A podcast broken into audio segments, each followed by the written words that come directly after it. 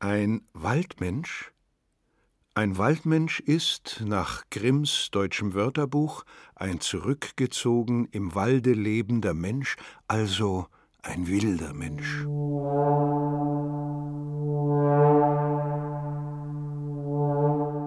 Solche Gestalten gibt es bei uns freilich kaum mehr, auch wenn hie und da jemand für einige Zeit in den Wald flüchtet. Gleichwohl kenne ich Menschen im weitläufigen Waldfranken, die vom, im und vor allem mit dem Wald und für ihn leben, wenn auch nicht rund um die Uhr.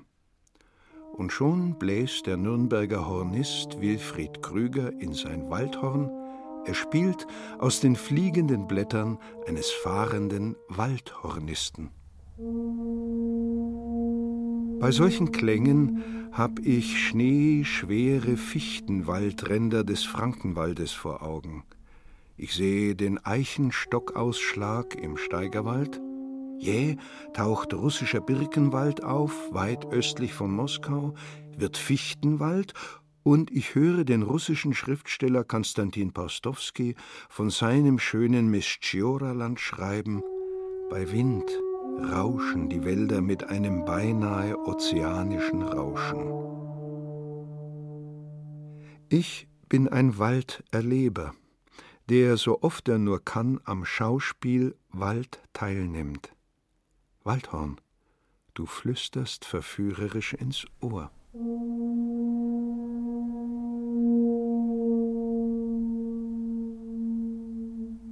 Und woran denken wir, beim in den Wald gehen?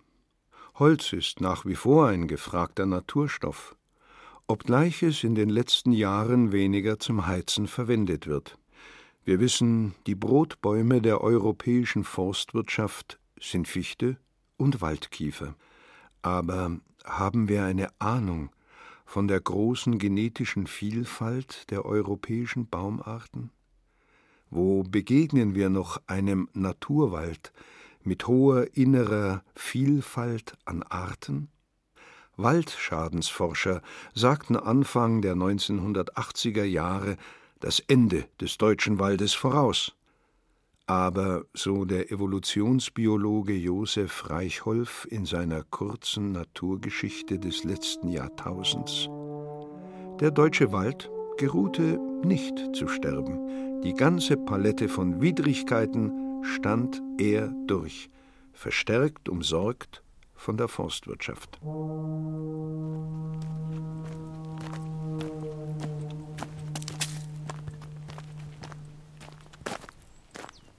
Wie ich eines Tages auf der Frankenhöhe durch den weitläufigen und ausgedehnten Schussbachwald gehe, da überraschen mich unterm Buchenlaub Netze, ausgelegt offenbar zum Bucheckern sammeln.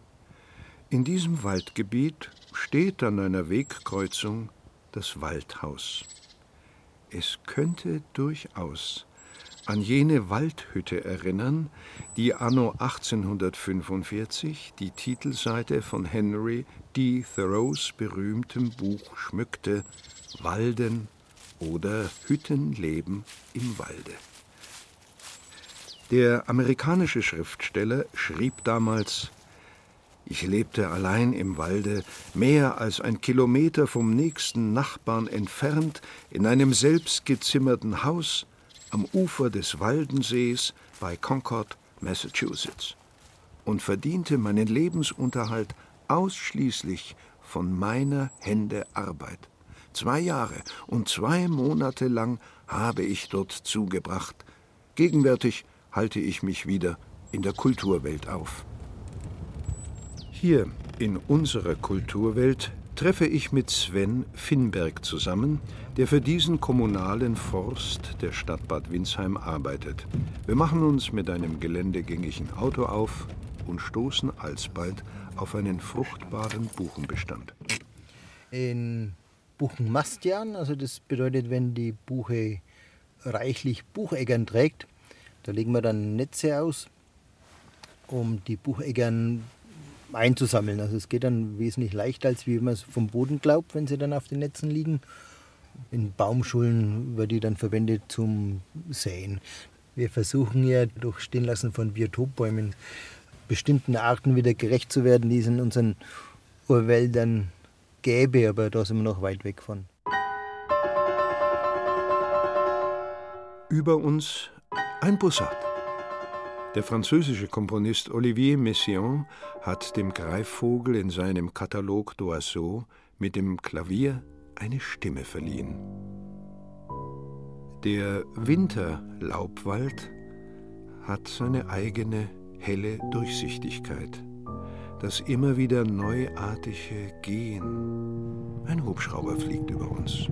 Wenn der Schnee frisch gefallen ist und so als erster diesen Weg entlang zu laufen, das ist immer so für mich so ein besonderer Genuss, so einfach als erster so, so die Spur da zu setzen. Das empfinde ich ja irgendwie als was Besonderes.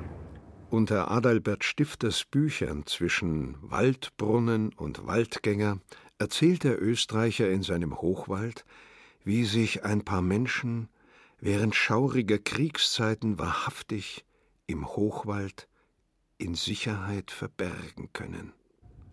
Wir indes sind jetzt in einem Mittelwald. Der Mittelwald verjüngt sich. Sehr viele Laubbäume sind dazu in der Lage, wenn sie unten abgeschnitten werden, wieder von unten auszutreiben. Und im Mittelwald wird das eben genutzt. Das ist eigentlich eine reine Brennholzwirtschaft. Und der Mittelwald ist eigentlich durch seine Artenvielfalt außergewöhnlich. Also wir haben da in der Gräf am Mittelwald auf 100 Hektar über 750 verschiedene Großschmetterlingsarten kommen da vor. Wir haben da auch Arten, so wie den Maivogel. Da gibt es noch zwei Vorkommen in Bayern von dem. Und da haben wir eben ein Vorkommen haben wir eben noch da bei uns in der Gräf.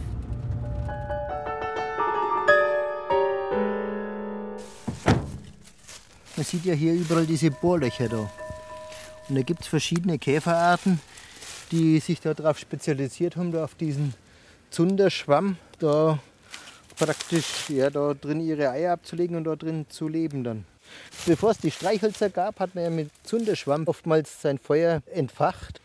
Und da gab es Wälder, denn ihre Haupteinnahmequelle war der Zunderschwamm, Verkauf von Zunderschwammpilzen. Wir sind jetzt hier in unserem Naturwaldreservat, sind knappe 50 Hektar Wald, die komplett aus der Nutzung genommen wurden. Also da findet keinerlei forstwirtschaftliche Nutzung mehr statt auf den 50 Hektar.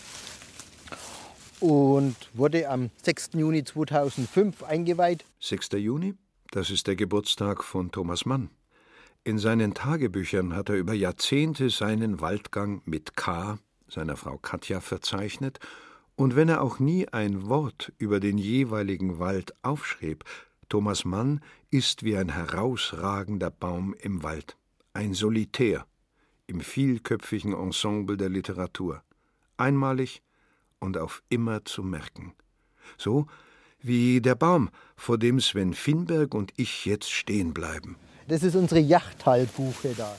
Der überragt alle um ein ganzes Stück also die Krone von dem Baum ist eigentlich in ein paar Kilometer Entfernung ist die noch sichtbar da. Durch diese Mittelwaldwirtschaft haben die Altbäume sehr tief angesetzte Äste und dadurch bilden ja auch breite Jahrringe. Also im Vergleich zum Hochwald, wo die Bäume oftmals so eingeklemmte Kronen haben und schmale Jahrringe haben, haben diese Bäume breite Jahrringe. Es gibt keine ideale Form des Baumes. Jede Art trägt ihre Idealität in sich. Wäre dem anders, so würde es in der Kunst keinen Stil geben. So ist in Wolf Jobst Ziedlers Buch Bäume zu lesen. Wenn man jetzt diese schrägen Bäume da so anschaut, meine Tochter, also meine mittlere, die hat immer nach Kletterbäumen gesucht. Also so beim normalen durch den Wald gehen, da habe ich vorher nie darauf geachtet gehabt. Aber nachdem die da eigentlich, also jeden Baum, den sie irgendwo gesehen hat, einmal geguckt hat, ob sie da raufkommt oder nicht, habe ich dann auch mal den, den Wald nach Kletterbäumen abgeguckt. Da habe ich gedacht, an welchen Baum könnte man da eigentlich jetzt dann raufgehen? Walderleben geht schon los mit einer Schulklasse, wenn man eine Schulklasse hat und mit denen barfuß einmal durch den Wald läuft. Wie man aber da merkt, auch für wie viele Kinder das äußerst schwierig ist, erstens einmal ihre Schuhe auszuziehen und dann auch noch die Socken. Weil eigentlich, man kann es ja, also die Schuhe, naja, aber man kann ja mit Socken dann laufen. Ich sage, nein, ihr müsst eure Socken auch ausziehen dann. Und bis dann wirklich Schuhe, Socken ausgezogen sind und es gibt ja immer wieder mal welche, also die schaffen das nicht. Also die können da nicht durch den Wald barfuß laufen. Und wenn wir es dann aber machen, für die, die da mitmachen, die sind da total begeistert.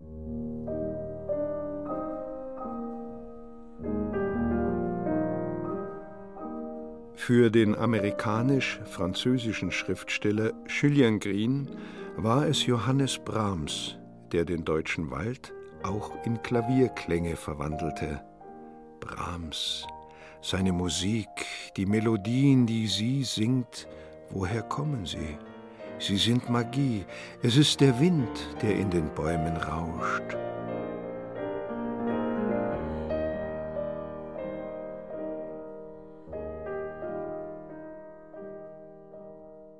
Ein anderer Waldmensch ist für mich Ernst Fee. Der gelernte Kfz-Meister lebt gegenüber dem Südrand des Steigerwaldes. Wenn er mit seinem betagten orangefarbenen Güldner Bulldog hinaus in die Wälder seiner Deutenheimer Umgebung fährt, dann ist er mit Leib und Seele im Wald.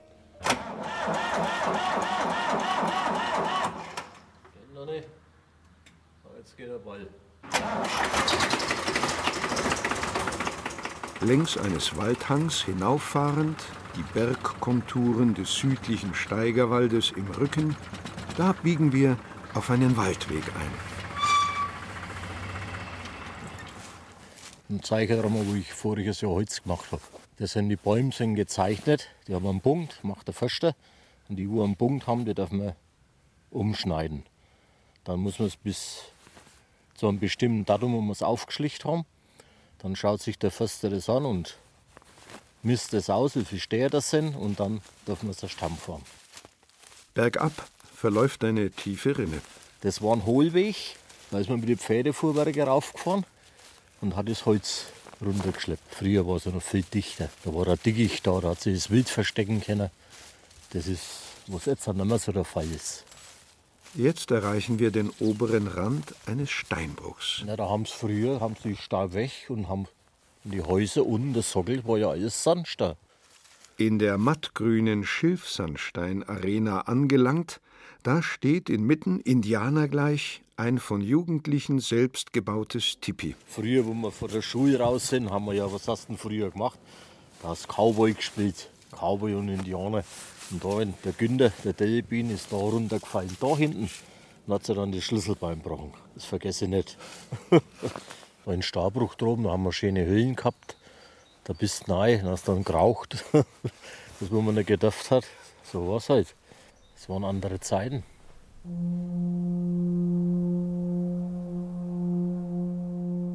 Die Arena des Steinbruchs erinnert mich an Waldbilder des beinahe 100 Jahre alt gewordenen Malers Georg Hetzelein aus Regelsbach bei Schwabach. Sein Aquarell von einem Holzschlagplatz lässt die Bäume wie eine Arena erscheinen, ohne sie fotografisch abzubilden, und so leuchten die liegenden Stämme wie eingerollte Sonnensegel. Ein anderes seiner Baumbilder steigert das Stammdunkel mitsamt dem Wipfeldunkelgrün so, dass die Farbe dazwischen allein mit ihrem Violettrosa mitteilt, da blüht jetzt für dich die Erika ebenso strahlend wie in der Lüneburger Heide.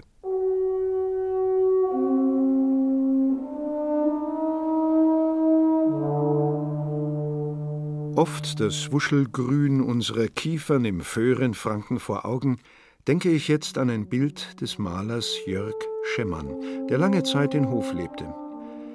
Er hat eine Fülle von Kiefernwaldarbeiten geschaffen, die zeigen die Kraft der Föhrenverdichtungen, wenn sie in ihrem leicht schwingenden Rhythmus erlebt und gesehen werden. So kann, wie auf meinem Schemmernbild, ein einziger Kiefernwipfel wie ein Besen erscheinen, der alles Unsaubere vom Himmelsblau abwischt und so zu einem kiefernadel dunkelhellen Leuchtzeichen wird.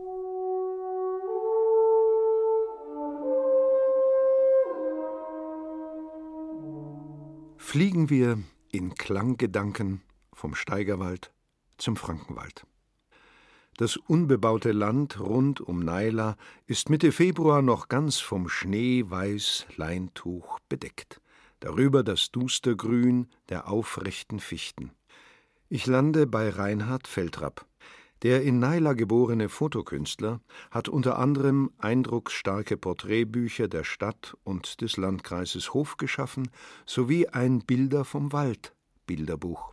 Unheimlich habe ich ihn erlebt, das weiß ich noch mit meinem Großvater. Der war beim Frankenwaldverein schon sehr aktiv und der ist auch viel mit mir gegangen, hat mich mitgenommen. Und da sind wir mal mehrere Stunden, zweieinhalb, drei Stunden im Kreis gegangen, bei Nebel. Da hat auch er sich verlaufen, also GPS und solche Dinge gab es nicht. Und er war ein großer Kenner des Frankenwaldes und da haben wir uns im Nebel verirrt und es war ein ganz dichter Nebel, wo du also wirklich ohne Übertreibung keine 20 Meter weit blicken konntest. Und da wusste er auch nicht mehr, wie es weiterging.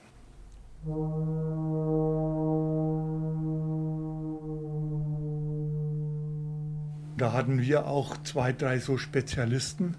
Die sind also auf die Fichten hochgeklettert, ganz oben, und haben dann oben auf dem Wipfel so weit hin und her geschwungen, dass sie sich zum anderen Wipfel des benachbarten Baumes wie so in Anlehnung an damalige Tarzan-Filme das war für uns damals natürlich Tarzan im Kino in Naila. Das haben wir angeschaut und hinterher ging es in den Wald und das machen wir auch auf unsere Fichten.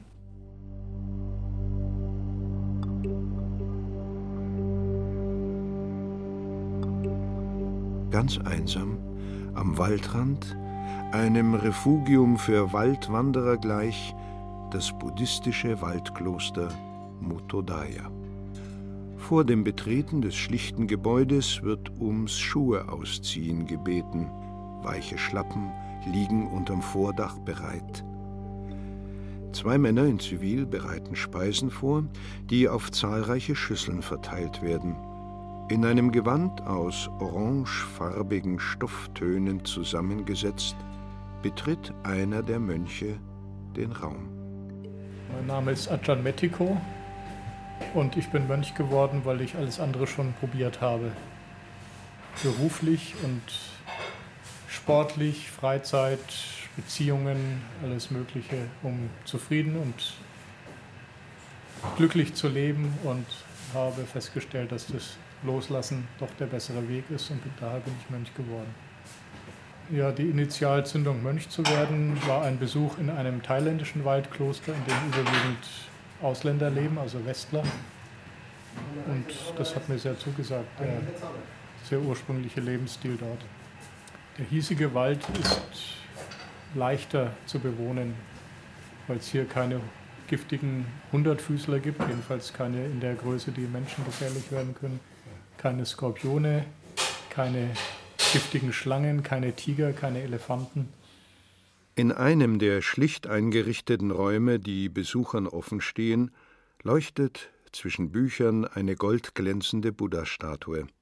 Mir ist bewusst, dass diese Gestalt nicht als ein Gott angebetet wird, sondern als Erleuchteter besonders geachtet.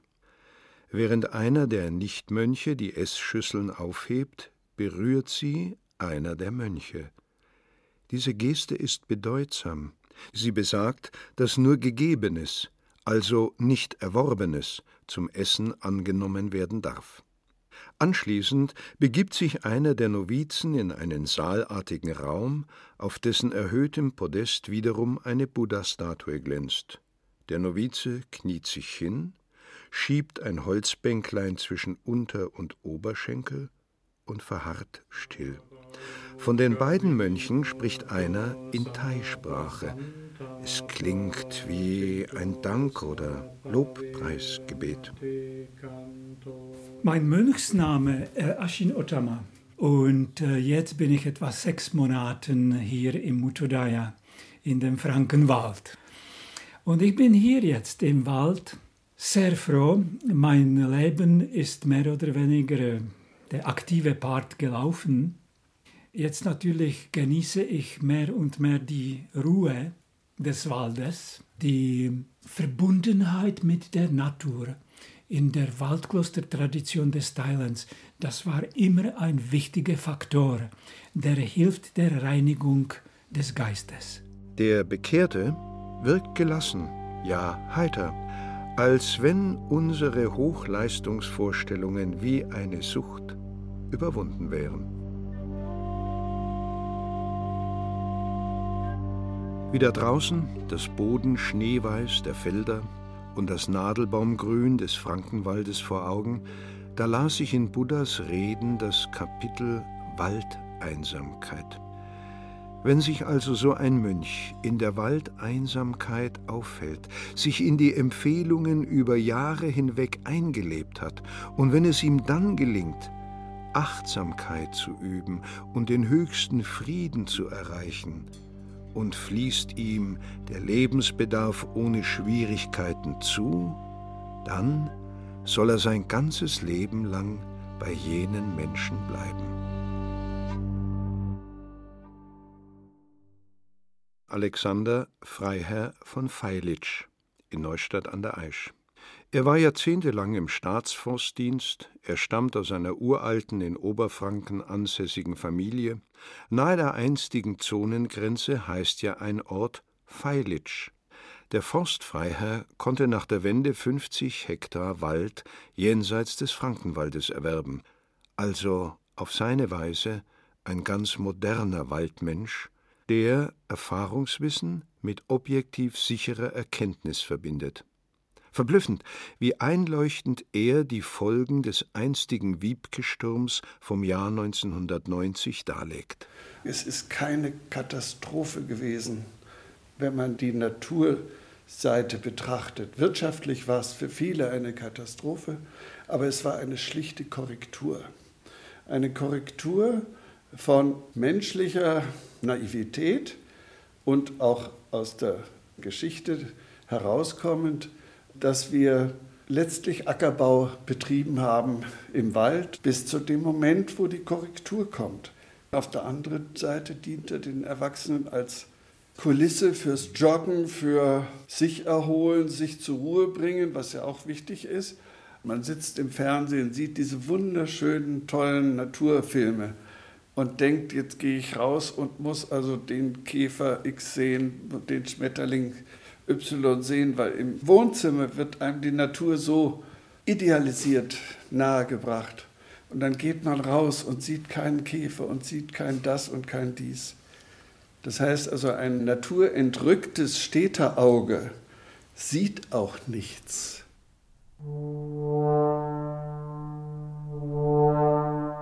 Noch einmal erklingt Wilfried Krügers Waldhorn und just in diesem Augenblick ist mir die Begegnung mit dem Bildhauer Willi Seiler aus Wunsiedel ganz gegenwärtig.